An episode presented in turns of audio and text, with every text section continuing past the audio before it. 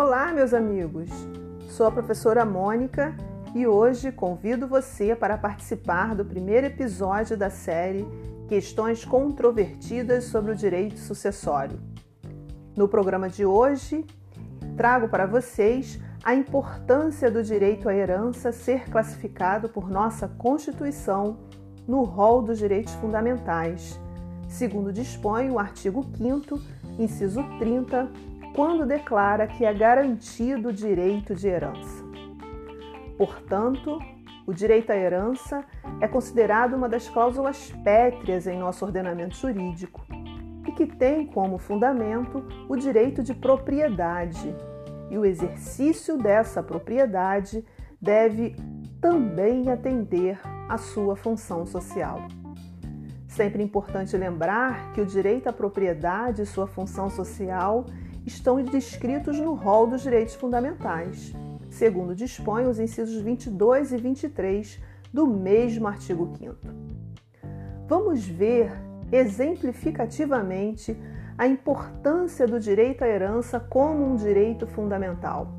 A Câmara Civil do Tribunal de Justiça do Rio de Janeiro em uma decisão proferida no agravo de instrumento 22989-97 do ano de 2020, analisou o caso de uma sucessão em que o autor da herança, antes de falecer, fez seu testamento na forma pública no ano de 1982, portanto, época em que o atual Código Civil não estava ainda em vigor. E nele o autor da herança dispôs que todos os seus bens disponíveis deveriam ser destinados à sua esposa, respeitada legítima dos seus três filhos. Pois muito bem, os filhos requereram a homologação dessa partilha amigável, feita segundo as disposições testamentárias, inclusive assinada por todos e pela própria viúva, mais o juízo da segunda vara de órfãos e sucessões da comarca da capital determinou a retificação da partilha para que a viúva também fosse beneficiada com o recebimento da legítima, uma vez que o artigo 1845 do atual Código Civil classifica o cônjuge sobrevivente como o herdeiro necessário, portanto, incabível sua exclusão. Caso a retificação não fosse realizada, deveriam os envolvidos pagarem alguns outros tributos. Vou deixar para falar desses tributos em um outro episódio, ok? Mas fica aqui o registro dessa decisão judicial determinando que, se a retificação não fosse realizada, seria necessário o pagamento de outros tributos. Muito bem, os filhos então recorrem dessa decisão e o caso foi parar na Sexta Câmara Civil.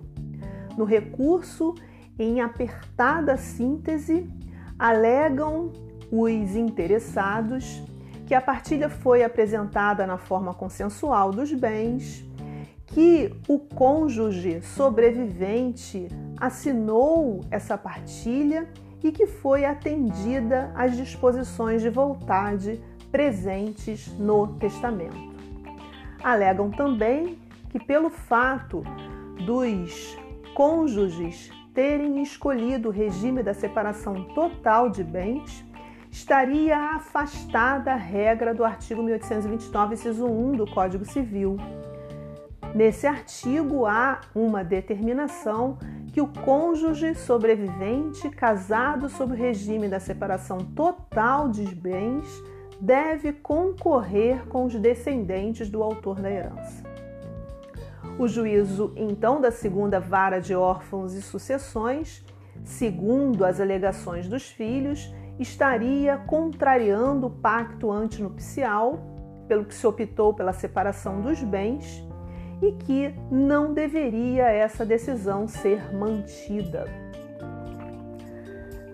A questão, senhores, cinge-se em saber se o cônjuge sobrevivente casado com o inventariado sob o regime da separação convencional de bens, seria ou não classificado como herdeiro necessário.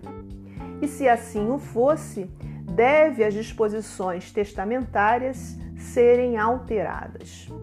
Bom, o óbito do testador ocorreu em 2018, já na vigência do Código Civil de 2002, e nele, no seu artigo 1787, há determinação clara de que as normas sobre sucessão e legitimação para suceder são aquelas vigentes quando da abertura da sucessão.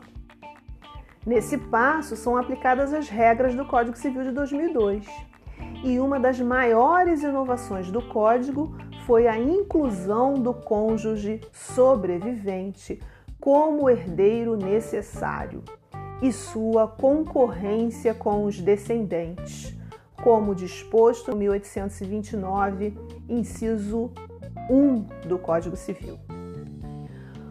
Os desembargadores da Sexta Câmara Civil negou o provimento a esse recurso, determinando como fundamento que o cônjuge sobrevivente não deve ser excluído do rol dos herdeiros necessários, porque a ele é garantido o direito à herança, previsto no artigo 5, inciso 30 da Constituição classificado como direito fundamental e, portanto, matéria de ordem pública, podendo ser reconhecido pelo magistrado de ofício, independente até mesmo de qualquer alegação das partes e, em se tratando de cláusula pétrea, não pode qualquer ato normativo, lei, emenda constitucional e até mesmo um testamento abolir o direito fundamental à herança, segundo determina o artigo 60, parágrafo 4 da nossa Constituição.